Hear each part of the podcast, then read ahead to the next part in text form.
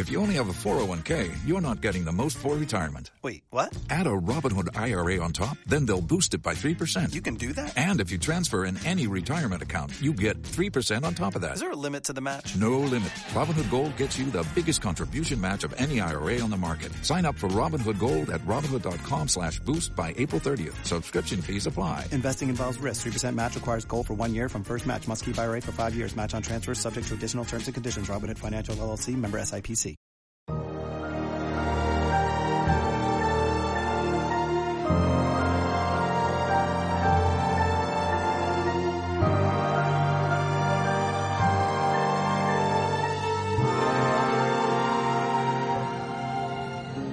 Have to go back!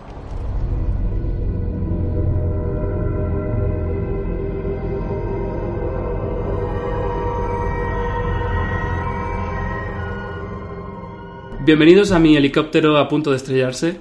Iba- Ibai y Vegan, lo he dicho bien, Ibai y Sí, Vegan, sí. sí. Y Álvaro Nieva. Hola, ¿qué tal? Eh, es una de las parejas más extrañas que he juntado en Perdidos hasta ahora, la verdad. A ver cómo sale, porque A ver además cómo los dos- termina, lo los importante dos es cómo termina, no cómo empieza. Eh, pero hay que empezar bien, ¿vale? Porque si no la gente deja de escuchar. claro, es verdad, cierto, totalmente. que los dos os estrenáis, gracias por venir a esta Gracias. escotilla. Em, ¿Qué tal estáis? Pues muy bien. Yo muy bien, pues me has puesto el vino de... es- espero que sea el de Desmond, ¿no? Del capítulo del que vamos a hablar. Ah, no, Eh, no. Desmond Monje, eh, Sí, qué momento. Es verdad, no lo Entonces, había pensado. Claro. Madre mía. Sido un minuto, un minuto. Eh, sí, yo, yo es que soy bastante borracho como Desmond, la verdad. soy bastante de darme la bebida y hoy es lunes, eh, llegamos al final del día, gracias por venir a estas horas y yo necesitaba el vino, así que aquí estamos. Que bueno, sois fans de Perdidos, hacía mucho tiempo que no hacía esto. Eh, contadme vuestra relación con Perdidos, claro. ver. Ibai primero. Esta pregunta viene muy al cuento. Sí. Porque. Venga, yo, ponnos, ponnos en situación, a ver, por, por alusiones. Por alusiones, no. Estaba escuchando yo para prepararme por los últimos capítulos. Y, y estabais hablando de que había fans que no conocían el final de Perdidos. O sea, que no entendían el final de Perdidos. Y de repente Andrea suelta mi nombre. Y entonces digo, joder, pues a ver cómo voy yo al siguiente episodio cuando la gente va a pensar que no sé nada. Y no, a ver, es verdad que yo cuando le hice la entrevista a Andrea hace dos años. No, no entendía. lo habías entendido aún. Todavía no entendía el Pero has final. tenido dos años para Sí, entenderlo, ¿no? Y no Vale. era tan fan, eso de decirlo también. A pesar que decir, no era tan fácil. Te has hecho más fan de Perdidos Sí. en los últimos Y- dos años. Y en estos dos años. Me, Gracias me- a Perdidas Podcast. me he fanatizado y de hecho por eso en mi podcast ahora hablo mucho de perdidos. Eh, Me viste con este y con Soy una pringada. Y ya he entendido más o menos el final, creo que lo he entendido. Pero es verdad que en su momento, pues yo veía diferentes teorías, que tampoco vamos a hacer spoiler. Pero sí, no, luego lo hablé con Andrea, le, le dije, joder, vaya faltada. Y me dijo, joder, nos tienen que llevar al, al capítulo final a los dos. Así que aquí queda la, la invitación. Para simplemente para saber si lo entendiste o no. Eso es, y que hagamos, y que hagamos escarnio. Si no, realmente sigue pensando que era de la otra manera. En Perdidas somos muy fans de la señora de rojo del programa este Ah, de de cuatro, que claro. no entendió el final. Y yo creo que necesitamos una señora de rojo en Perdidas, que a lo mejor puede ser tú, Ibai. Eh, sí, Pero pues esto de, de bueno está, ¿eh? que yo a Andrea además le quiero muchísimo, o sea, le tengo mucho aprecio, porque fue de la primera que vino a mi podcast en persona, entonces, joder, le tengo un aprecio de, de que fue ya la que abrió la veda de... la verdad es que es más maja que las pesetas Sí, sí. aquí. Igual, yo le dije, "Ay, tengo un podcast de Perdidos, ¿quieres venir? Y ella sí. Total, o sea, Y- y- Cuéntanos cómo se llama tu podcast. Que Animales promoción. humanos, ah, muy humanos. bien. No, pero sí, créeme, él no necesita la publicidad. bueno, pero quién sabe si Eso se es. rasca algo. Estáis invitados siempre en la parte final que hablamos de series, pues ahí les, a todo el mundo le aburro mucho con Lost. y ya mucha gente ahora, me, seguidores me escriben que están viendo Lost y tal. Es que eh, mm, todo esto, tú estás aquí porque Esti, Soy una pringada, fue a tu podcast y dijo, mm, yo voy a un podcast de perdidos y tú dijiste, ¿qué cojones que me ¿Cómo? inviten? y eso, y ahí así, así hemos llegado. Vale, entonces esa es tu relación con perdidos, que ya la entiendes. Exactamente. y que me he fanatizado, es decir. sí. ¿Pero cuántas veces la has visto? Pues este- en dos años, en esos dos años, desde la entrevista a Andrea, me la he visto dos veces. El ritmo es bueno. Espérate, porque está Álvaro. Hay una gata sí, intentando sí, acabar con mi, siendo- con mi jersey siendo acosado de por- Irlanda. por- por Pepa. Pero, pero mientras solo quiera acosarme a mí no pasa nada, pero que no me destroce el jersey, por favor. No, bueno, cuéntanos tu relación con perdidos. Pues mi relación con Perdido es como la mayoría de la gente de mi generación, de los millennials que descubrimos la serie en esa época, 2004-2005. Pues yo, a ver, yo soy más de, por ejemplo, de Mujeres Desesperadas, me gusta mucho más, pero reconozco que he perdido esa serie que nos enganchó a ver la serie de una forma concreta, que era seguirla religiosamente, no era, pues como antes veíamos Sena en la tele y no, no la seguíamos capítulo a capítulo con ese orden y tal, y sobre todo a volvernos locos en internet, a buscar teorías, a meternos en el foro de tuseries.com a, mm, o sea, yo recuerdo teorías bíblicas de Aarón, leerme la Biblia entera Hombre. para ver por qué Aarón se llama Aarón y qué implicaciones podía tener eso y luego su puta madre.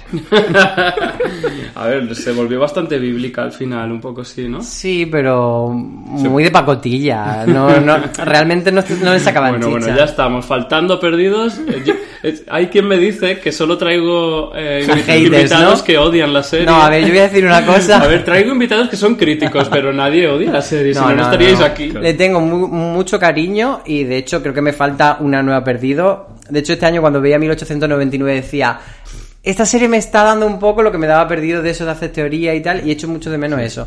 Y, y verla semanalmente, y luego viendo ahora los capítulos que nos ha tocado ver, también me he dado cuenta que soy capaz de disfrutarla mucho más sin, sin la losa de esto nos lleva a algún sitio, porque ahora veo cosas de, bueno, vale, pues esto no va a ningún lado, nos están timando, pero es divertido, entretenido y me gusta que jueguen con ello.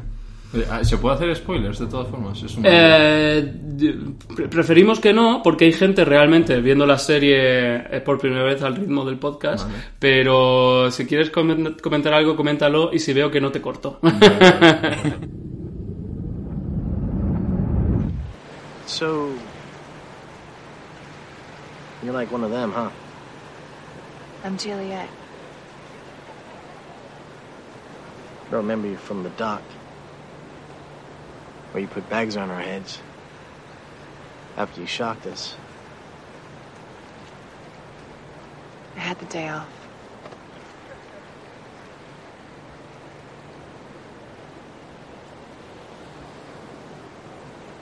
So I hear you're a doctor. I'm really more of a researcher. Uh huh.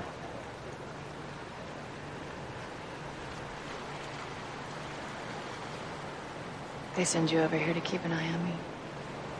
Okay. The last one of you guys that came over here, Ethan, kidnapped Claire and Charlie got upset.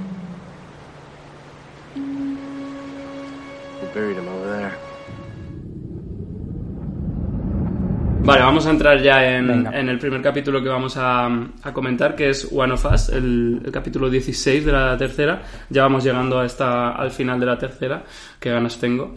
Eh, está dirigido por Jack Bender y escrito por Carlton Cuse y Drew Goddard. Y os cuento la sinopsis rápidamente. Jack, Kate y Said vuelven al campamento con Juliet, que no es precisamente bienvenida. Jack confía en ella sin reservas, pero los demás no olvidan que ha sido una de los otros.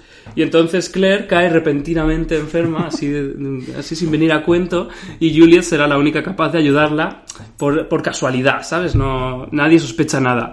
Y en los flashbacks descubrimos cómo Juliet llegó a la isla y cuál era su misión, que era conseguir que las madres den a luz en la isla donde ningún embarazo acaba bien. Eh, a ver, que- pa- para empezar yo diría que hay mucha mm, mucha mitología que se revela ¿no? en este, capi- en este capítulo, ¿no? Sí, lo de la maternidad sobre todo, qué pasa y de dónde viene, cómo reclutan a Juliet, ¿no? Con el Ethan ahí. Es Ethan, ¿no? Sí, pero- Ethan. Ethan, mm, que siempre tiene la cara esta de como de, de- de- De soy malo, ¿no? Como de- de soy malo y hago como que no, todo el rato. o de eso, o de estoy deshidratado y tengo una ojera aquí horrible, fatal. Pero a mí esto de, del tema del embarazo, todo el rato me estaba resonando en la cabeza. Pero ¿y qué? O sea, quiero decir, ¿por qué le damos tanta importancia a la gente? No se puede quedar embarazada en la isla cuando hay eh, 100 millones de kilómetros cuadrados por el mundo donde te puedes quedar embarazado. Y la gente que está en la isla es gente rica con submarinos. O sea, yo entendería que fuese un drama si estuviesen ahí atrapados. Pero si son gente que puede salir fuera, preñarse, embarazarse, eh, parir y volver a la isla con su hijo, What's the point de todo Pues no esto? lo había pensado en absoluto. no, pero bueno, sí que es verdad que Ben tiene como estas reglas de eh, que tienen que estar, Claro. eh, in- vamos, aislados, mm, incomunicados y que no pueden salir de la isla. Claro, pero ¿por qué es tan grave que, la, que no puedan las mujeres quedarse embarazadas y tener hijos en la isla? O sea, realmente... Es- a ver, estoy totalmente de acuerdo. para algo, o sea- creo, creo que le damos muchísimo peso a la, a la procreación y más en un mundo que, está, que se va a En el que nadie queremos Pero procrear bueno, ya. dentro de la trama de Perdidos, pues es una, es una parte de la mitología muy Sí, bonita. o sea, mm, como bueno, mm, entendería, o sea, me parece más interesante la parte del cáncer, por ejemplo. Pues Sí. vale, como, vale, aquí en esta isla hay cosas guay que no pasan fuera. Pero lo otro, mm, no le Eh, veo tanta en este importancia. capítulo sí que lo del Ben, lo de sus reglas, se ve mucho, ¿no? De, porque Juliet le insiste tan de que traerse a su, a su hermana. Luego está tenemos el tema del cáncer de, de por qué no puede venir ella si se supone que aquí se cura el cáncer, ¿no? O sea, por, ¿de dónde viene? No, es que Jacob me ha dicho, ¿no? Es, es Y mis una- huevos toreros todo el rato, porque es como en plan, ¿por qué? Pues porque no, ¿por qué no puedo salir? Ah, ¿por qué no puedo llamar por teléfono? ¿Por qué no? Bueno, me encanta el momento en el que dice, me has llamado un mentiroso y eso me ha dolido. Y es como, pero es literalmente eres no un. La, mentiroso, la ¿eh? peor persona del mundo y la más mentirosa. Y, y me hace gracia de, bueno, no sé si me adelanto, de cuando tienen la discusión Juliet y, y Ben, porque ella descubre que él tiene cáncer. Ya. Eh, sí, sí te has adelantado. De hecho, yo prefiero que vayamos al principio, que es cuando están Said, Juliet, Jack y Kate, que se acaban de ir los otros y están ellos cuatro solos por la jungla. Y yo pienso, menudo cuarteto. O sea, me- me- menudo, menudo, menudo, men- menudo cuarteto de cuatro pibones. Increíbles, ¿no? Es que yo pensaba en que si se pusieran a follar los cuatro, eso sí que sería procrear, pero con calidad, ¿eh? ¿No? Pero yo he de Están- decir una están cosa. los cuatro muy sexys, además. Yo es que no, no, tenido el momento de fijarme en eso porque estaba impactado, porque yo vi la serie en su momento con doblaje. No recuerdo si las últimas temporadas, cuando la- ya la echaba cuatro con subtítulo o tal, para ir como muy pegada a emisión, pero yo la recuerdo siempre con, so- con doblaje. Y de repente ves a Said sin ese acento tan exagerado. Ya. Entonces estaba como en shock esa escena y no me he dado cuenta de lo pibones que era. Ya, es horroroso cuando en español doblan doblan así, doblan como eh, Como cuando de ponen las forma, voces de de forma racista. así. Sí, como... Bueno, uno de los mayores shocks que tuve yo fue viendo Anatomía de Grey. eh, este, ¿cómo se llamaba el, el, el prota que luego murió? Eh, el, el Sheffer. Sí, eh, Sepper como, como Dreamer, Sí. Este, eh, en inglés tenía la vocecilla así y en español le ponían la voz de galán así. Y cuando la empecé a ver en inglés dije, ¿qué cojones? Vaya, vaya. ¿Qué ibas a decir, Ibai? No, eso. Que, a ver, si, que vosotros qué sois, Team Jack o Sawyer. Ah, bueno. Pregunta del Mira, millón. yo- A ver, no digo de guapos, eh, digo No, de... no, ya, ya. Los oyentes, los oyentes ya saben mi opinión, así que casi ¿Qué? prefiero. No, a ver, en este podcast se odia mucho a Jack. Vale, vale, ahí, ahí. Yo, sé- yo secundo que es que ya que es insoportable y de hecho en este episodio una de las notas que he tomado es eso, Sí. es eh, este hombre pesado, Que tiene eh, que ser el cansino. héroe siempre, que sí, yo he apuntado al liado el que tengo aquí colgado, porque es el típico, ¿qué es eso? Es como, mm, va de bueno, pero luego tiene todo el rato ese punto de, ah, no confía en mí, no confía en mí, pues tienes que confiar en mí, ah, ah, ah. ah. Es como, chico, eh, también darle explicación a la gente que se lo merecen. Es un poco Total. insoportable. Se ha hablado mucho en este podcast de la toxicidad de Jack y, y da para, da Ostras, para un buen, y- un buen ensayo. Eh, Estuve yo ahí ya en mis fricadas ya fanatizado. Puede ser que el Jack en verdad vi como que el Charlie, el actor eh, Dominic eh, Monaghan, Monaghan, sí. Que decía que le tiró pollitas por Twitter como que él en verdad era tóxico y tenía actitudes Ah, no, claro. machistas. Sí, no. Matthew Fox es un borracho, Vale, vale. eh, vamos, una escoria humana. O sea, no borracho como nosotros que estamos aquí con el vinito Ah, no, tranquilamente. nosotros somos pero- borrachos graciosos. O sea que la toxicidad era Sí, cierta. aparte una, una persona que estaba como destinado a ser el gran héroe de acción después de perdido y luego no se comió un colín, entonces algo pasa ahí. Y mira Sawyer, que bien me lo has visto. Yo me he dado cuenta también de Sawyer que actuó muy mal. Es, es que tiene una Sí, escena... sin sí. doblaje, en este episodio le he dicho, uy, Sawyer, Yo por no creo favor". que actúe mal, por cierto, ha salido una noticia, unas declaraciones de, mm, de Evangeline Lilly, de Kate, esta semana, que claro, como está de promoción de la de Ant-Man, eh, le han sacado diciendo que ella en las primeras temporadas de Perdidos se ve muy mal a sí misma, actuando mal. Yo creo que Evangeline no es que, no es que sea una gran actriz, nunca, No, nunca ni, al principio ni al final, eh, ni ahora en Ant-Man, ni en El Hobbit. Oye, Pepa, no, le, No, te nada. bebas el agua de Ibai. Somos, Em, somos vegan friendly. eh, pues yo creo, no es que sea ella muy buena actriz, ni, ni este Josh Holloway, el, el de, el de Sawyer, tampoco, no es que sean buenos Pero ni especialmente malos, pero carisma o. Está, muy bien elegidos en su, en su personaje. Ahora Pepa se está restregando con el micrófono. ¡Basta ya! Ponte aquí Por favor. Pero es verdad que tiene una escena en este capítulo que es cuando vuelven Kate y Jack y ve primero a Jack y está y se queda esperando a que aparezca Kate y de repente pone una cara así como muy que está muy muy muy sobreactuado, muy sobreactuado. Me hizo mucha gracia, es verdad. Y luego creo que en el revisionado de la serie se va revelando mucho más que Sawyer es un poco un mierda de persona. Que nos hacía más gracia en los 2000 ese chico malote y ahora es como Claro, un poco gilipollas, no mucho más tóxico y pero aún más... así me parece que la evolución del personaje es brutal. O sea, de cómo empieza que lo odia a todo el mundo, la toxicidad, eh, los- y luego acaba ahí con Juliet, muy bonito. Bueno, no sé. spoiler, A ver, spoilers. spoiler. Hostia, mierda. Bueno, yo como hetero digo, bueno, ahí hay una, una deconstrucción de masculinidad, ver, no tanto, pero yo, bueno. yo creo que son, eh, son opuestos, Jack y Sawyer. Sawyer es, es un personaje que va como de outsider, de, de chungo, de a, mí, no- de a mí no te acerques, que te vas a hacer daño y tal, y luego es un osito de peluche. Exacto. Y Jack va de... eh, Soy un osito. Soy un osito de peluche y luego mm, cuando le quería dejar la mujer, Sara, que son los primeros flashbacks de esta temporada... Eh, Esa era la que era la de Modern Family, ¿no? eh, sí, eh, no, deja, no dejaba de acosarla y de, y de perseguirla, borracho perdido también. A mí otro. yo creo que solo me funciona Jack como binomio con respecto a Locke. Lo de Total. hombre de fe, hombre De ciencia. de ciencia, ok, vale, lo compro. Pero el rollo, el cuadri triángulo este cuadrilátero que hacen sentimental me da bastante pereza y en este episodio hay momentos, Sí, luego hablaremos mucho, de pereza. hay mucho que comentar luego en eso. Yo quiero comentar que Elizabeth Mitchell, Juliet, tiene siempre cara de estar pensando algo gracioso, ¿no? ¿No? ¿No? ¿Nos, nos da la sensación así como que le hablan y ella le están diciendo, eres una hija de puta, fuiste de los otros, tal. Ya. Y ella les mira así como... "Mm, Se está partiendo por dentro y eso le da como más carisma, ¿no?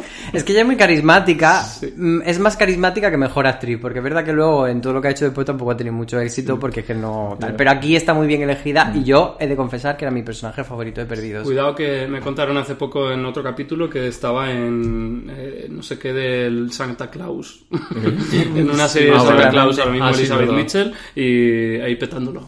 Ah, bueno, también hizo la de V, o sea, Sí, sí, sí, sí, sí, todo sí. mal, pero bien. Pero sí, le sale muy bien la cara de estar pensando algo gracioso, sí. Me encanta la escena en la que Hugo se acerca a Juliet y le dice, eres una de ellos, ¿no? Y ella le dice, soy Juliet. En plan... Me gusta porque uno de los una de, una de las de los eh, temas de la temporada que leí en una entrevista de Lindelof del- de, la época decía que em, un- que, que- que querían explorar la idea del otro, los otros, y de la guerra. Un poco en 2007 en Estados Unidos también venía muy a cuento. De, de demonizar al, al, al otro y sin embargo luego descubrir que son personas, que son humanos, un poco lo que están haciendo también en The, en The Last of Us mucho ahora que están, y que es tan interesante. Y me hace mucha gracia que en esa escena se, re- se resuma tan bien. En plan, llega Hugo y le dice, eres una de ellos, ¿no? Y dice, "Mm, soy Juliet. Pero a la vez le da la vuelta porque al final del episodio. O sea, te han estado de todo, todo claro, todo el episodio Claro. contando en plan, no es buena, pobrecita, no, es una hija de puta en realidad o no, no Es se que siempre sabe. tienes con Julia la mosca de está de, dó- de qué lado estás. No es de fiar. Pero por lo menos aquí Y lo de la cara es importante ahí, porque Sí, siempre tiene cara de, de claro. póker. Aquí por lo menos termina sabiendo que aunque sea mala y esté infiltrada por Ben, tiene como un- una serie de cosas para entenderlo y para saber que, bueno, eh, no es que sea la mejor amiga de Ben, sino que está puteada por Ben también. Entonces ella está haciendo todo lo posible para salir. Sí, ahí cuando Jack le dice, sé que eres una de nosotros porque eh, vas, estás Porque dispuesta a hacer salir. todo lo que todo, todo lo posible por salir de esta isla. Y claro, ahí Jack se equivoca. Está dispuesta a hacer todo lo posible por salir de, la, de esta isla, lo cual quiere decir también... mm, En contra de nosotros. en plan, Claro. eh, eh, traicionarles. Y, y vosotros pe- pensáis que ya confía en ella al 100%.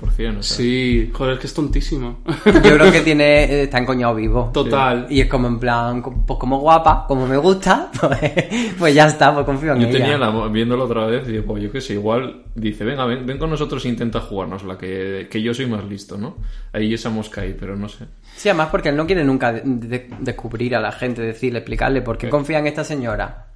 Porque patatas. Sí. Porque me lo han dicho los gusta, guionistas porque y ya está, porque es guapa. Y... Eso, todo, eh, luego comentaremos mucho eh, la, la relación de amor de Desmond con Penny, que viene a cuento en el segundo capítulo, pero eh, toda- todas las tramas románticas de esta serie son un poco adolescentes. Y en ese sentido, Jack es, es un adolescente que de, repente, que de repente ve que Kate está follando con Sawyer, le llega a Juliet y dice, ay, qué mona. Y pues Sí, ahora sí, estoy enamoradísimo totalmente de pueril y- de hecho, la escena en la que eh, va, va, va, va Kate intentando flirtear Bueno, bueno, con él de una momento- forma de, de una forma muy obvia y muy y muy patética también y él pasa de ella total porque ya solo está pensando en Juliet es como todo muy eh, No, no, pero no es, yo no lo he interpretado así. Es cuando al principio del capítulo dices. Yo lo he interpretado no, como. cuando, va- cuando están en, en la cocina esa que tiene Ah, la, no, vale. la yo- cocina esta que tiene Vale, yo me estoy playa. llevando al momento de los tronquitos. Cuando están con los tronquitos y ella le dice, ¿quieres que hablemos de algo? Y él, no, ¿qué pasa? Y diciéndose como el digno y el estúpido, como, mira, chico, eh, basta, crece, por favor. Mm, esto no es élite, tienes ya pelos en los huevos. pues es que se comportan un poco como personajes de élite la verdad sí. A ver, que yo tengo invitados de élite, no os metéis con ellos. Ah, no, los- personajes los, los personajes queremos mucho a todos los de élite, salvo a... Esta semana viene otro y... a ver a ver ¿a quién, quién, quién va Viene... ¿Esto cuándo sale? No, Eh, probablemente esta noche tienes que cortarlo. Viene Underpuch. No, ah, muy bien. Trans. Ah, Muy bien. Pues, eh, a ver, mientras no vaya el guionista que me odia, por lo Sí, demás. ¿eh? Ese- no es el mismo, me dijo Mariano que es el mismo de Alsai de clase, ese guionista, puede Carlos ser. Montero. No, era de física o química. ¿no? Sí, no te metes con el de clase. Sí. Ah, también. Pero a mí no me odia, yo no le odio a él. No, no, yo no le odio a él. Y, y Vamos a meternos y solo entiendo, que, me- y entiendo que me odie a mí, la verdad. ¿Vosotros como... ¿Tú eres guionista también? O sea, o- Eh, no, mm, no. No, No, porque nunca he escrito un guion, la verdad. ¿Qué, qué te parecen los guiones de Lost? Eh, ah, pues a ver, hay de todo. A mí, joder, es que, claro, también he hablado tanto de Perdidos que a veces prefiero que habléis vosotros de Perdidos. Eh, pero eh, los guiones de Perdidos me parece que son una obra maestra de, la, de manejar la tensión, manejar la información, sorprender. Es una- Mm, Y luego hay otra, pues eh, sigue las reglas y promete lo que, o sea, y da lo que promete, no. Pero te ha dado, es lo que decía, el lo que decía, X y de repente, pumba, te da ahí, ¿sabes? Sí, no, o, o te da algo que, es, mm, que no tiene ningún sentido, pero da igual, es lo que decía Álvaro antes. ¿Te lo has pasado genial viéndolo? Sí, pues eso es lo importante. Y yo me sentía así en 2000, 2004, 2005, 2006. Yo sentía que si no tenía, eh, si las respuestas no, te- no estaban a la altura, aún así el viaje estaba mereciendo la pena. Y de Y- hecho y- yo me enfadé mucho con la sexta temporada y no me enfadé con la serie entera. Yo no dije, buah, pues esta serie es una puta mierda. No, dije, gracias por estos seis años de, eh, de, de tío vivo. Vaya. Sí, a mí también el, el enfado del final no fue tanto con el último episodio y el kebab, que no voy a dar más detalles, pero es un kebab, y todo eso, sino con la última temporada porque es eh, deleznable y porque va como pollo sin cabeza. Sí, yo estoy contigo. sí. Pero creo que, que- y además estos dos episodios son bastante buen ejemplo de eso. O sea, el primero te está contando, te, te acaba con un misterio que es sobre Juliet y te quedas como arribísima de, Eso es. vale, ¿y qué pasa con Juliet? Y luego el otro dicen, pues ahora vamos con Desmond y te voy a contar una historia que no tiene nada que ver y te voy a meter viaje en el tiempo, vamos a jugar con viaje en el tiempo, no, con profecías y con su puta madre, pero dice, pues me lo estoy pasando bien. Total. Pero, pero eh, a la vez son unos sinvergüenzas porque te están prometiendo un montón de cosas y aprendiendo cosas que no les daba la gana de cerrarlas porque no les daba la gana o porque no saben cómo Y hacerlo. llegamos al final y yo no, nunca lo, no lo entiendo. Claro. Si me has dejado Acaba- con 50 dudas, Acabas de confesar que sigues sin entenderlo. Vas a Pero tener que venir al final para, negro, para, lo- para ver si lo entendemos o no. Ah, Para mí, Perdidos es como. eh, estás con un tío o tú con una tía, Ibai, que te está dando los polvazos de tu vida y te está prometiendo que te- se, va, a- se, va, se va a casar contigo. Y tú, casa. quiero casarme contigo, es verdad, quiero tener esto, esto toda la vida y de repente desaparece. Ahora, los polvos que te has llevado, esos se quedan. se te ahí. quedan ahí. Yo, ya ves que te- me sale la faceta de entrevistador, o sea que si os voy preguntando es por eso. ¿eh? Sí, está, está como un poco intentando darte un golpe de estado en No, el no. podcast. me sale natural, ¿eh? O sea, yo si estamos tomando algo también este, soy un preguntón, o sea... Yo también, yo también. O sea, que ahí. ¿Te imaginas una conversación entre tú y yo en plan. No, no, dime Tommy, dime Tommy.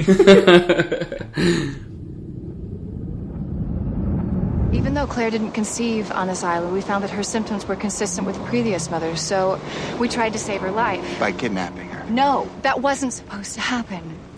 She was our control case. I had developed a serum that I thought would reverse what was happening to her. Ethan was administering the injections.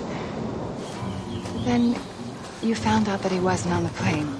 The census. I interviewed everyone. One of them isn't in the manifest. He wasn't on the plane. So he improvised.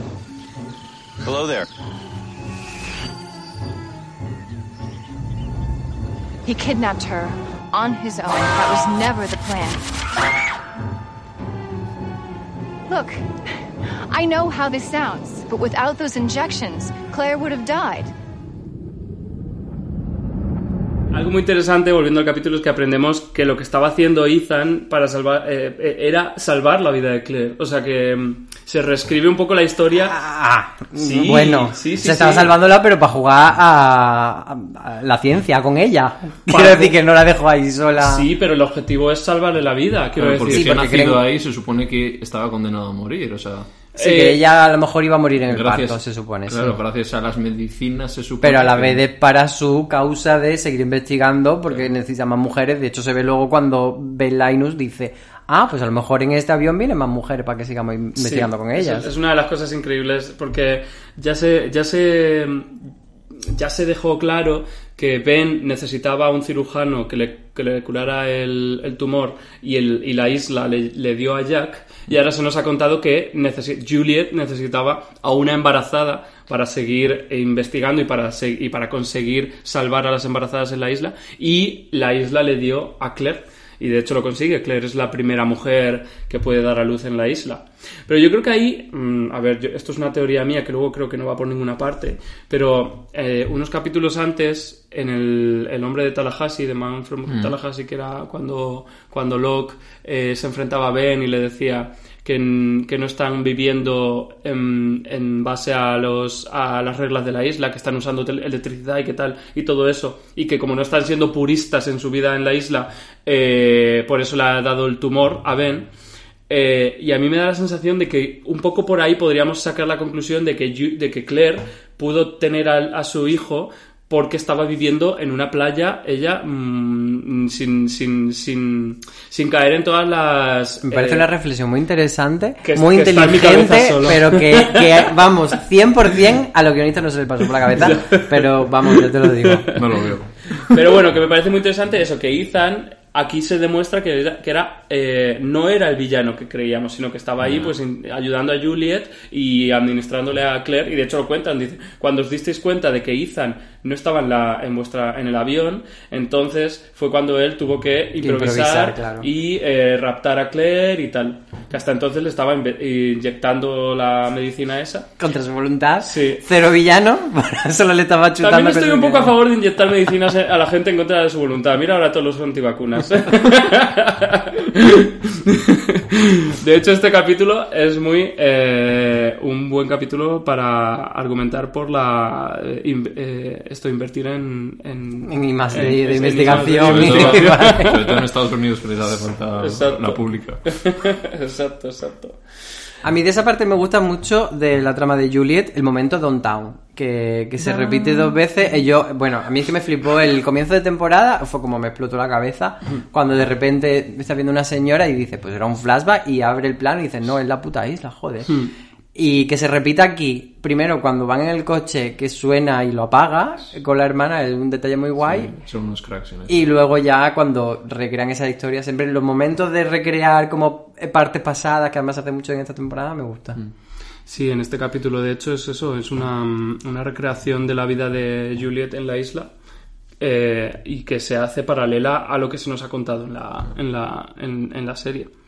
Eh, a mí de, de Juliet me gusta mucho el momento en el que se enfrenta a, a Sawyer y Said, que, que les dice, bueno, que- que- ¿de qué vais? De, de santos y tú vienes de matar a alguien y tú de torturar a no sé cuántos. Pero lo que me gusta de esa escena es que se la ve muy dura, es muy... Lo que mola de Juliet es que la ves eh, fingir, fingir todo el rato. O sea, que me- a mí me da la sensación de que eh, puedes confiar en ella en el sentido de que es una buena persona. Esta idea de perdidos todo el rato, Mm. de tienes buena persona y tienes mala persona, Juliet es buena persona a pesar de estar mintiendo todo el rato. Y me da la sensación de, de, de eso, de que, es, de que es de las buenas, porque, por eso lo que, le decía, lo que decía era cara, es que está fingiendo todo el rato y en la escena en la que se enfrenta a Sawyer, a Sawyer y Said, que parece una tía dura en plan, ¿no? Sí, se lo Y está haciendo. Y coge el maletín y tal, eh, son muy buenos ahí en ese plano en el que ella se está yendo y, Y la, ves, como, "Uh". la ves descomponerse totalmente cuando ellos ya no la ven. Es muy guay. Es- es muy y guay. es muy interesante porque es una de las claves del episodio también. Es muy importante el tema de la información, de dónde sacan la información. En este capítulo se repite con, con Ben que dice que Mijail me, me lo ha contado, no sé qué. eh, con el tema de. Porque le dice, ¿y dónde sabes tú que mi hermana ahora se ha curado de.? Bueno, es, es cuando ella se cura también, le dice, sí, Sí, se ha curado sí, de.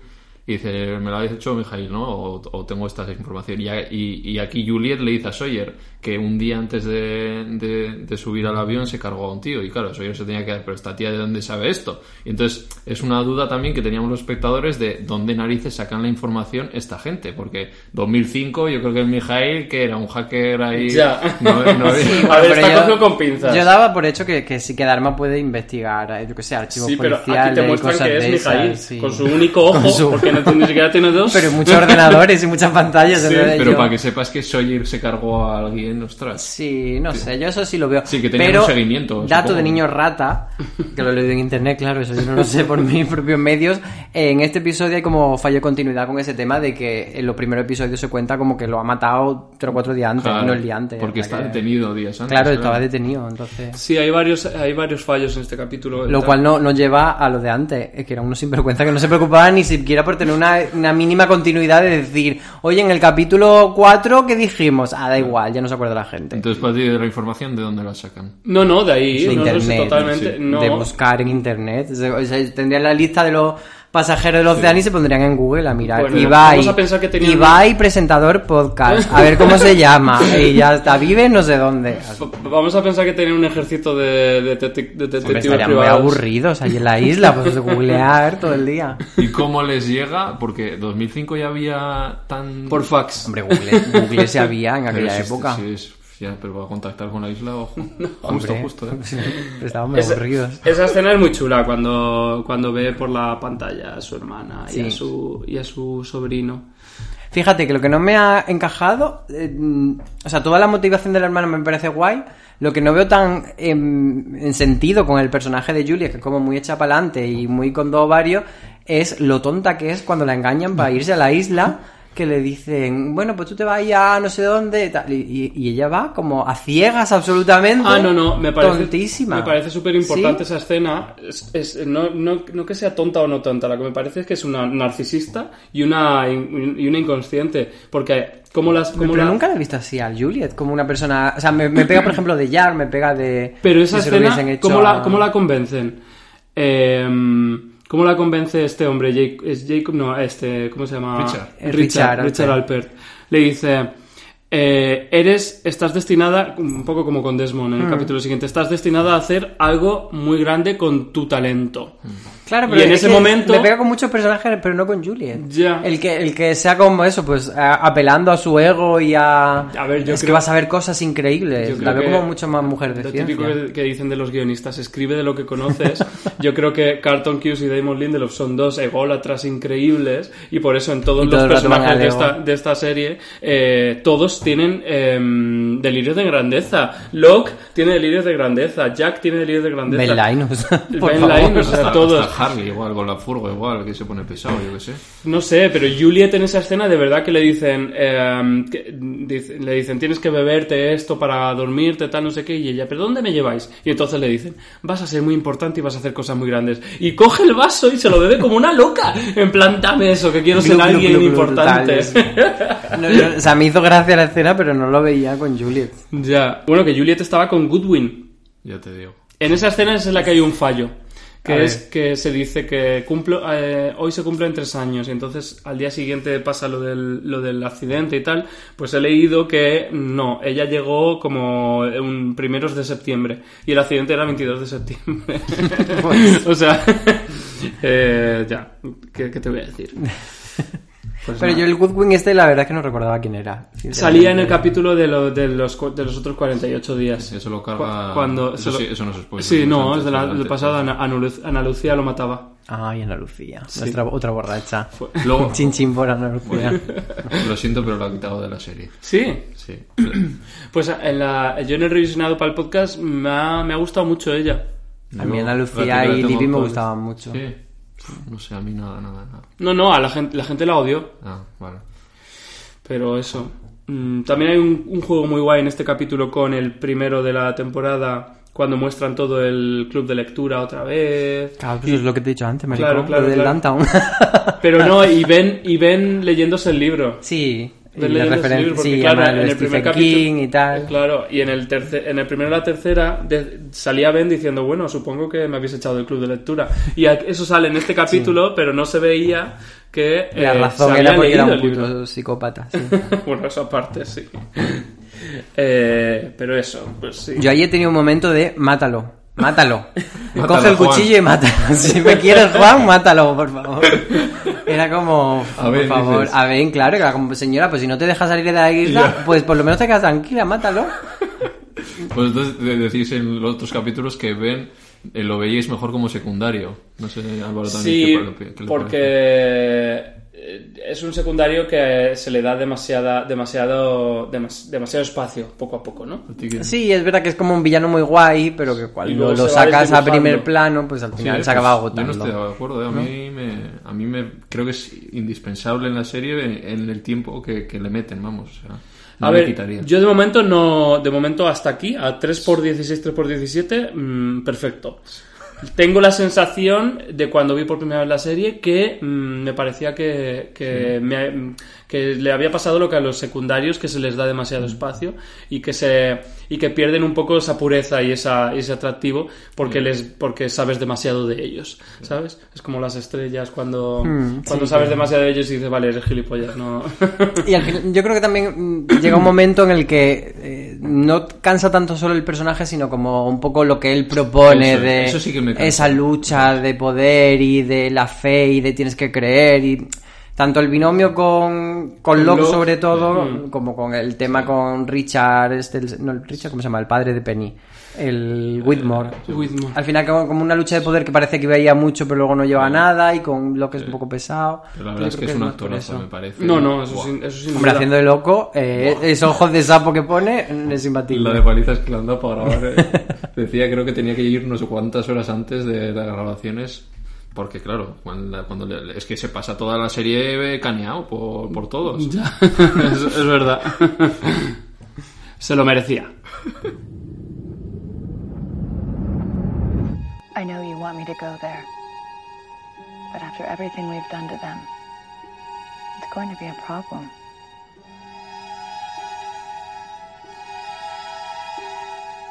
We've activated the implant in Claire. She should be symptomatic within the next 48 hours.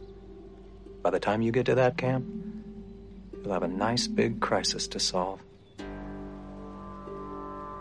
I'll need supplies. Price is already on his way. He'll hide the case at Ethan's old drop point. Tell Jack that you can save her. He trusts you.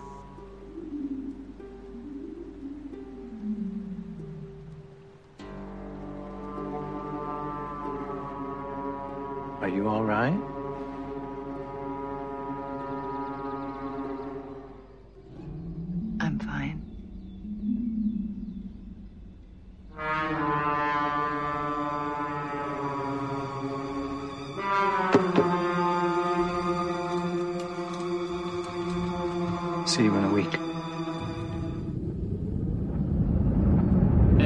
Mí, por ir comen- no sé si tenéis mucho más que comentar de este capítulo, pero a mí me gusta de la figura de Juliet, que es una outsider siempre.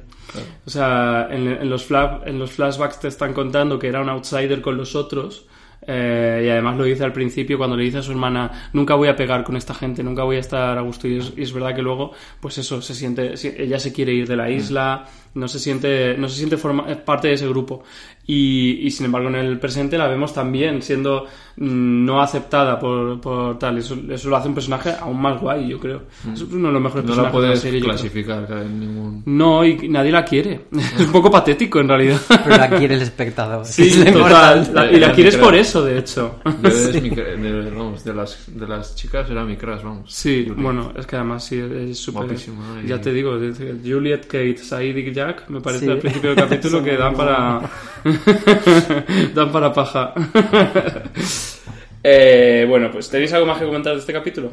Yo lo único que me parece que es como un poco cansino el tema de las embarazadas. Sí, eso es Eh, y también como que no solo en la serie, sino que me parece como un tropo muy recurrente también del cine de terror, del terror de y ahora se te embaraza el demonio.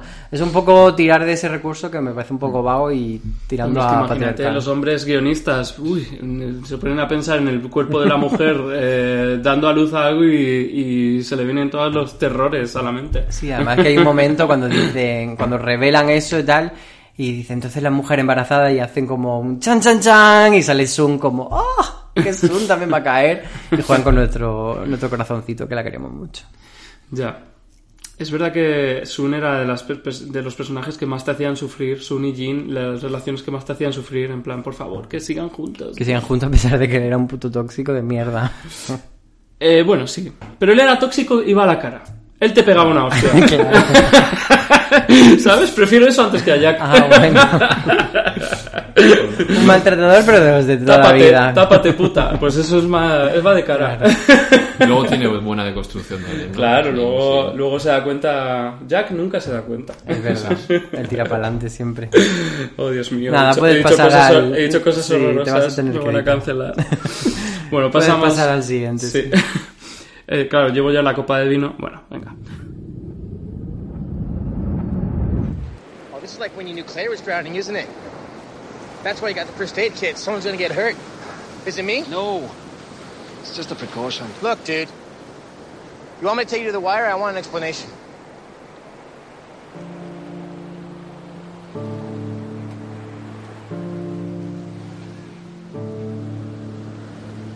I saw a sequence of events. Things that are gonna happen. What'd you see? It was. It was like a sort of jigsaw puzzle. Only I didn't have the picture in the box, so I don't know how the pieces fit exactly, but. But one of the pieces, the first one. It was you pulling the cable out of the sand. So what are the other pieces? I tell you that. It'll change the picture in the box. So what? Isn't that the point? Preventing something bad? Not this time. So you're not trying to stop something from happening. You actually want it to happen. Catch 22, dirigido por Stephen Williams y escrito por Jeff Pinkner y Brian Kevogan. Y la sinopsis es que Desmond tiene otra visión de la muerte de Charlie, pero esta vez está relacionada con la llegada de alguien a la isla, alguien que podría ser Penny. Entonces Desmond se propone hacer que la visión se cumpla. Y en los flashbacks descubrimos que Desmond fue un monje durante un tiempo. Esto es importante, ¿eh? Monje. Es que eh, realmente Desmond le adoramos. O sea, yo creo que es un personaje que, que nos cae bien, ¿no? Bueno, Yo creo que en la entrevista a Andrea le dije que no me molaba nada y estos años lo he admirado y, y cada vez soy más fan de Desmond. Y esta última, por ejemplo, que me he visto, muy fan. Y ahora eh, entiendes todo y cuando entiendes todo creo que te encaja mejor el papel Hombre, muy importante. era un hombre que estaba hecho para molar. Me extraña que hayas tenido Pues que no, tres vueltas tío. de perdido para que te mole. Yo creo que mola por su trama, no por el personaje en sí mismo, porque al final el personaje realmente su conflicto y está muy, muy subrayado todo el rato es que es que era un cobarde y estaba huyendo siempre de, de bueno de sus relaciones, porque lo que aprendemos en este capítulo es que huyó de una relación antes de huir de la de Penny, que es como tío, pero ¿por cuán- ¿a cuántas mujeres vas a dejar? Sí, pero es como el cobarde que en algún momento entiendes, supones, que va a tener que hacer frente y sacar las agallas y enfrentarse. Y que pues, va a hacer eso, algo grande con su vida. Esta idea, esta idea que se repite en la serie de que está- estamos predestinados a hacer algo grande, que yo creo que es algo que nos toca también en el corazoncito a todos, ¿no? En plan, mi vida va a tener sentido. Y que en este episodio también se, se remarca un poco de, pues eso, de afrontar tu destino de una manera u otra siendo valiente. A ver, yo también lo del monje, no sé, eso sobra también, ¿eh? A ver, es que es un pesado, literalmente es un pesado porque eh, deja a su primera novia y se pone y se mete a monje, en plan, he tenido la llamada eh, de los Javis, y luego deja a su segunda novia Penny y se mete al ejército. Es como, hijo, ¿y después a qué te vas a meter? Pero la trama podían haber eh, menos tiempo de, de cuando está ahí con lo del tema del monasterio. A mí me sobra. Sí, no son sé. flashbacks, son flashbacks un poco... O sea, es una mierda de, de trama flashback. O sea, yo creo que eh, lo pensaba viendo el episodio que yo creo que lo único era como que dijeron en la sala de guion, ¿qué podemos hacer como que sea sorprendente? Y es verdad que la sorpresa te la lleva cuando dice, hostia, Desmond Monje. Y pero luego ya no va a ningún lado. Bueno, Pero- que lo fuerte es que llama brother. gustó esa idea. Llama brother a la gente por esto. O sea, ¿no? Llega- o sea, se, se ve la escena en la que. No había le- pensado eso. en- no, claro, le dice el, el otro monje, le dice brother. Y el brother. Y ya como que se le queda y a partir de ahí llama brother a Es todo el mundo, sí. fíjate. Yo creo que la hicieron porque, eh, no sé, eh, mi teoría es que han hilado el tema del vino, porque ahí sabes que están todo el día con lo del vino y que está tiki tiki, y luego va con Harley, con Charlie, y se le pegan también al, al, al vinorro. Y digo, igual para hilar de una forma de realización de vino-vino, Pero, ver, yo creo pero que. hay millones de cosas que puedes hacer con vino. por buscar una explicación. No echa- tú no echártelo porque te Yo estabas no- intentando no sé cómo se echa ese vino. Es que está tapado. Vosotros, Ah, vale. vosotras no lo veis, pero aquí yo estoy con agua y estos dos están metiendo cada copa de vino. Eh, Claro, porque No, yo me- es yo- un lunes y hay que darle un poco Yo me he tomado una y ya no me voy a tomar más porque ya estoy un poco piripi. Em, y por la dieta, en realidad. Ah, pero bebería- esto es fruta. El vino es fruta. Es cierto, Eh, sí, sí, sí.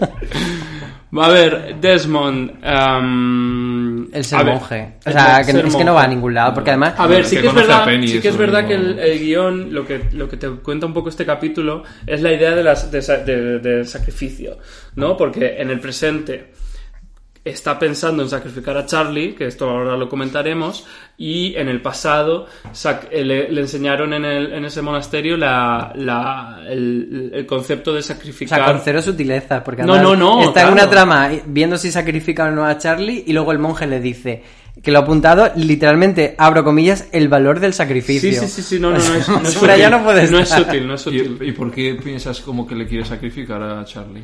No, mm, porque... No lo pensamos, es así, cariño. Sí, pero A ver, él ve... al final es el destino, no es... Claro, pero el, el- el conflicto moral al que se ve sometido Desmond es si quiero que Penny aparezca en la isla, como lo he visto en la visión, tengo que hacer pasar a Charlie por ese momento en el que la flecha se le clave. Tengo que Sí. seguir todos esos pasos. Sí. Pero Primero por- sigo el paso de...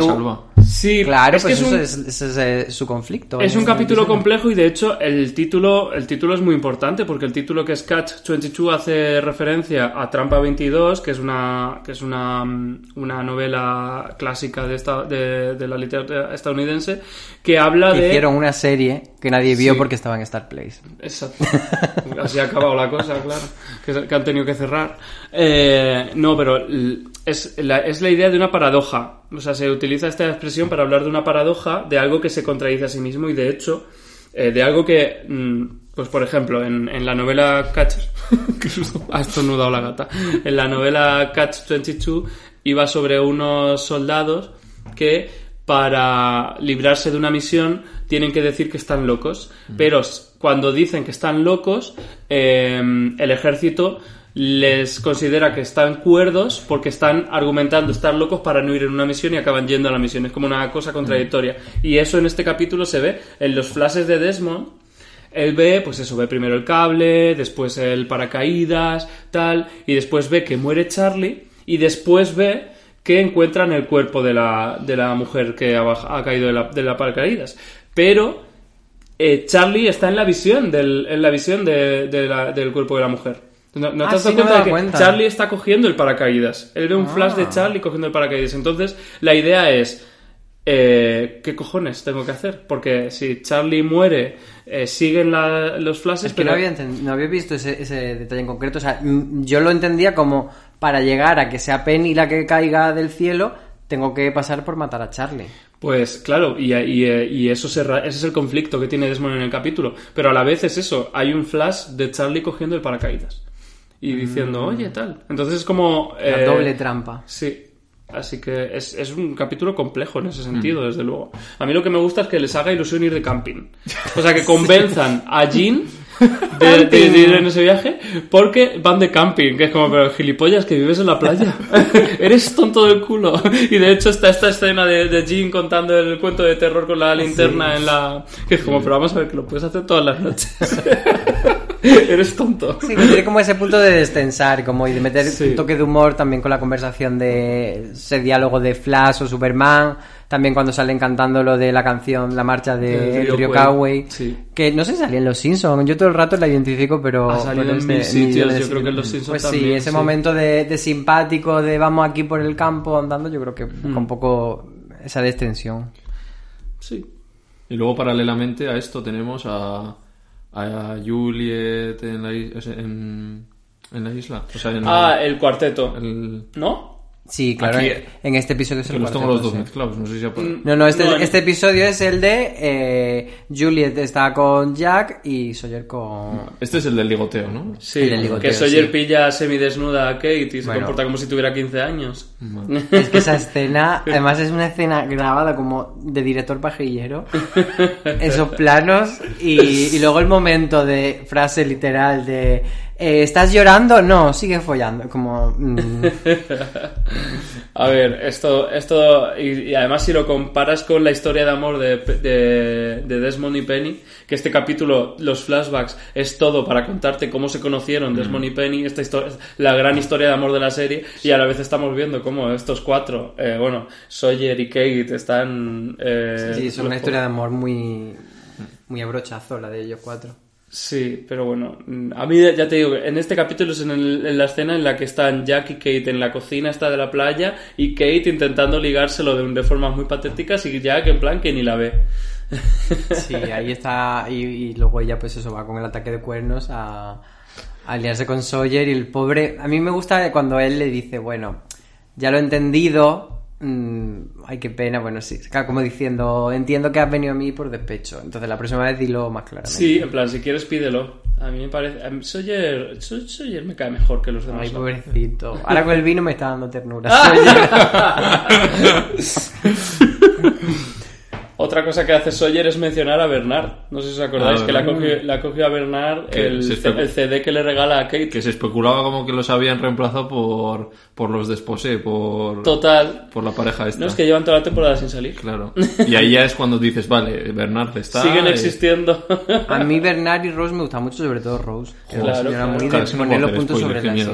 Pero bueno, que No a mí hagan, me no encanta, me encanta luego cómo avanza y la historia tan bonita Es que... una historia muy guay. Sí. Sí, y sobre sí, todo sí. por Vincent, yo como vegano y los animales, pues lo único bonito de los animales es que está que, que cuidan a Vincent porque el resto, madre mía, con jabalís y tal. Y la historia que tienen ellos con Vincent, pues me mola. Ahí hay una cosa que quiero comentar, no sé si es de este episodio, creo que es del anterior, pero ahora al decir esto de Vincent me ha venido cuando le dice... eh, como que hacen una alusión de ¿por qué nos robáis a los hijos? Le dicen a Juliet, ¿por qué habéis venido a nuestro campamento y nos robáis a los hijos y nos agredís Sí, y no sé qué, no sí, sé cuánto? sí. Y yo eso lo vi como una, una pregunta que estaban haciendo los fans y que nadie quiere contestar realmente porque en ningún momento se va a explicar por qué robaron al niño. Simplemente Ya, porque se estaba creciendo mucho. con los niños ya. Es verdad. No, no se explica. Y A ahí es si como se- un momento de, de si- sinvergüenzas, nuevamente. Yo creo que se explica un poco eh, con esto de que él tenía poderes y que como que lo sabían y querían y querían investigar los con poderes en esta serie. Ya. Como en este capítulo, lo de Desmond. ¿Por qué este señor tiene visiones? Bueno, Vale, no pues hemos decidido- Espera, antes de entrar ahí, no Vale. hemos comentado Venga, dime. Que eh, a Claire se le active una, una cosa en el cuerpo Para sangrar y ponerse loca. cuan- cua- pa- para que se para que enferme justo cuando llegue Juliet que en el flashback cuando le dice Ben eh, bueno ya, hemos lo hemos activado el activado. implante en- ¿qué, qué implante? ¿y, qué, y cómo lo has activado? pero vamos ¿qué tecnología es esa? Para que le se le eche sangre por ¿no? la nariz. Sí. pero bueno volviendo a los poderes de Desmond sí pues a ver sí él tuvo estuvo en, en la la implosión ¿no? estuvo en la implosión y ahora ve el futuro Pero esto es lo ¿Qué, que- qué duda tienes ahí lo que, te Álvaro? decía, lo que te decía al principio. Esto sí que ahora viéndolo es como, bueno, pues es un episodio de vamos a jugar con esta narrativa y ya está. Y entonces como tú sabes que no va a ir a ningún sitio, pues ya está, pues dices, pues vamos a jugar y vamos a divertirnos. Es muy guay porque lleva toda la temporada eh, dejándote caer lo de los flashes de Desmond, en plan, ve el futuro, tal. Y en este capítulo, por primera vez, vemos lo que él ve y le dan la vuelta porque ya no tiene que evitar que Charlie muera, sino que tiene que hacer que se cumpla lo que ha visto. Entonces es, es, es- es muy chulo, es muy chulo. ¿Qué le- qué vamos a Sí, sobre todo por eso, porque una vez que sobrepasa el conflicto moral, pues no eh, se cumple la expectativa que él tenía, que era encontrarse con Penny, sino que aparece otra señora random, que ya descubriremos quién es. Sí. Eh, la foto de. ¿Os habéis fijado que hay una foto que sale al, al final del capítulo en el flashback en la mesa del Ah, señor del monasterio? es la madre de Faraday. La, ma- la madre de. eh, bueno, es que aún no sabemos quién es Faraday. O sea, es, es la mujer. A mí esto no me gusta nada, ¿eh? O sea, Es la mujer que apareció Un en, en el capítulo de Desmond anterior que le decía que tenía que, co- que, que no podía comprar el anillo, que no podía que no podía eh, declararse a, a Penny. Que, y luego pues ya sí, saldrá más, saldrá más veces. Ha salido en esa foto, es amiga del señor del monasterio. Y luego pues está Penny ahí recogiendo el vino. Pero eh, yo creo que una trama que al final solo te aporta el momento final. Y entonces dice, ¿y por qué no dedica la trama entera si ya que Desmond y Penny son la gran pareja de amor? ¿Por qué no dedicas como... Claro, o sea, una- una cita en un Sí, claro, llévatelo a comedia romántica incluso y hazlo como súper guay. Claro, porque de solo- decir, es que, son, es que son los mejores, pero no, estoy El un episodio random ahí. en el, ahí en el, en el monasterio y al final me encuentro No, con pero la escena es preciosa.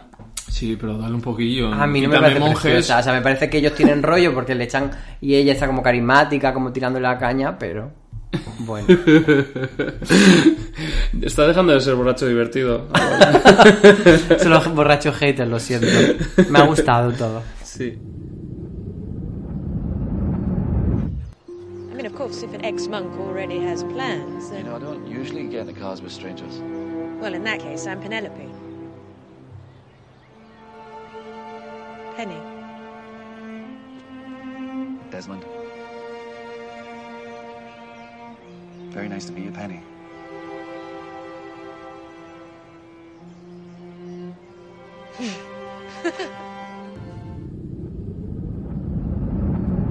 Hay otra cosa que quería comentar, que es que cuando llegan a la playa, eh, Kate, o no sé quién dice, o Jack, dice home sweet home, eh, en plan hogar dulce hogar, y cuando llega eh, Sawyer a- y pilla a Kate semidesnuda, le dice, Pecas, ¿estás en casa?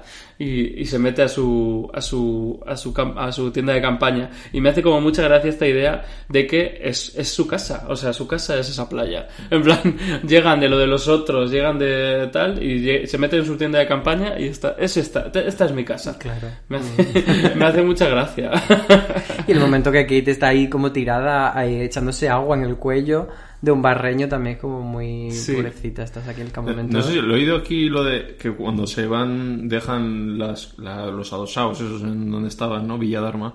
¿Por, por, por qué no van los que están... ¿Ha sido aquí? Sí, Ah, sí. vale, vale. Sí, nos lo preguntamos en el capítulo anterior. ¿Por qué cojones mm, deciden no quedarse ahí? En plan, tenemos aquí un montón de casas hechas con agua A ver, y con verdad que te electricidad. la juegas a que vengan A que vengan, movida, claro, ¿sabes? los malos. Ya, otra vez a porque por ti. en la y- playa están segurísimos. No, Bueno, pero, pero ya... pero hay playa. sé, Hay sé. gente que le gusta mucho la playa, ¿vale? Sí, eso desde Puedes bañarte todos los días. Pescar, importante.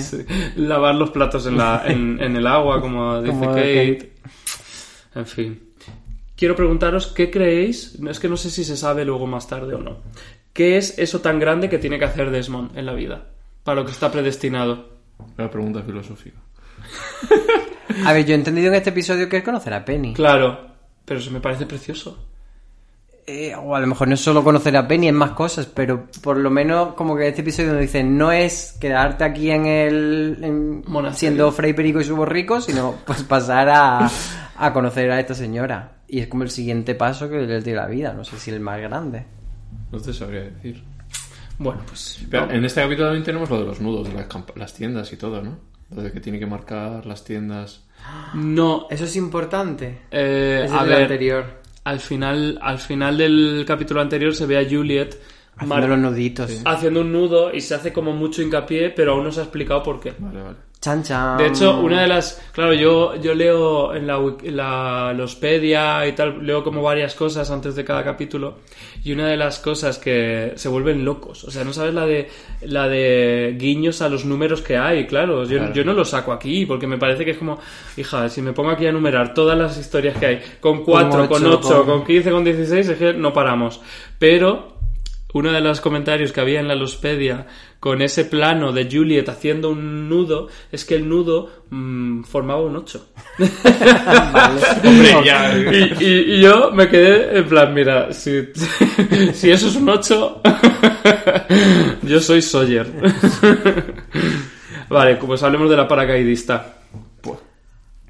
Tira tú, Ibai. Es que Pero no si la trago, no la trago. Pero si aún no se sabe nada de ella. Claro, tienes que quedar solo en este episodio, no puedes avanzar. Es que encima no sabes por dónde. Es que no. no aunque luego veréis la- la- los siguientes capítulos y no le, no le pilla ese punto, ¿eh? Te voy a hacer una pregunta. Si eh, Desmond hubiese dejado que Charlie se muriese con la flecha, ¿habría sido Penny la paracaidista? Esa es la gran incógnita del episodio. No. ¿Es la chica esta, que todavía no sabemos su nombre, morenita, porque no se ha muerto Charlie? Morenita. Yo creo que sí. Morenita de piel. No quiero decir su nombre porque no se ha nombrado todavía el sí nombre. No, no, no, me, me gusta Morenita. Muchachita. Sí, Upadance.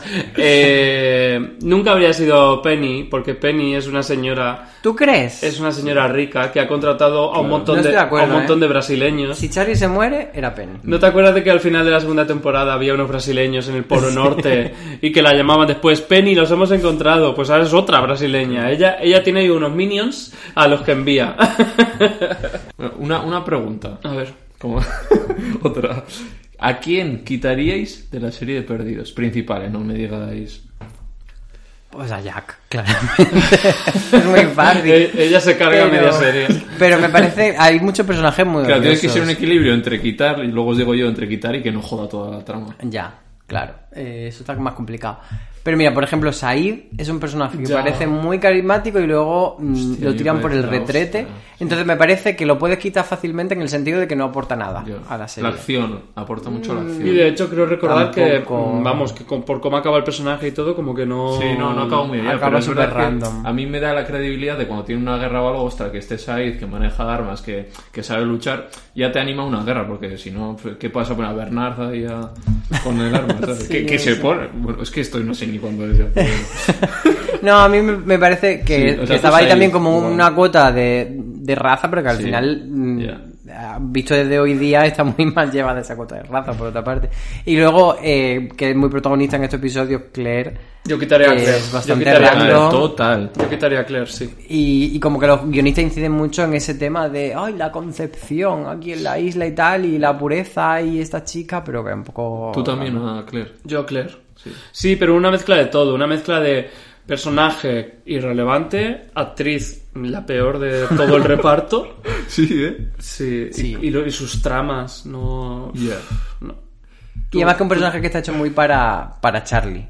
Como, Mm. como para que Charlie tenga algo por lo que luchar. Y Sí. entonces al final Para que, sea el, para que sea el hombre... el hombre de la relación por una Sí, vez. sí, sí, sí. Yo no sé si quitar, porque es verdad que luego, como amantes de la serie, al final quitas algo y dices, joder, pues al final te gusta porque es parte del Lost y ya está, ¿no? Pero a Claire no puedo con ella, en ninguna de las que he visto.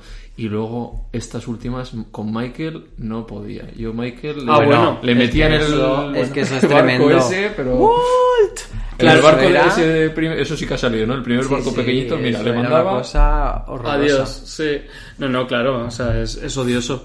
Es odioso, pero bueno, sirve para, para propulsar ciertas tramas. Claro, eso es. Al final, pero bueno. En ese sentido, quizá mm, Boone y Shannon también son de los más prescindibles. Sí, ¿no? Como que no sirven para nada en realidad, ¿no? Bueno, ella para ser icónica. Sí, estar ahí en la playa. Tocándose el coño en la playa. Sí. Pero es verdad que sí que no sirven para mucho.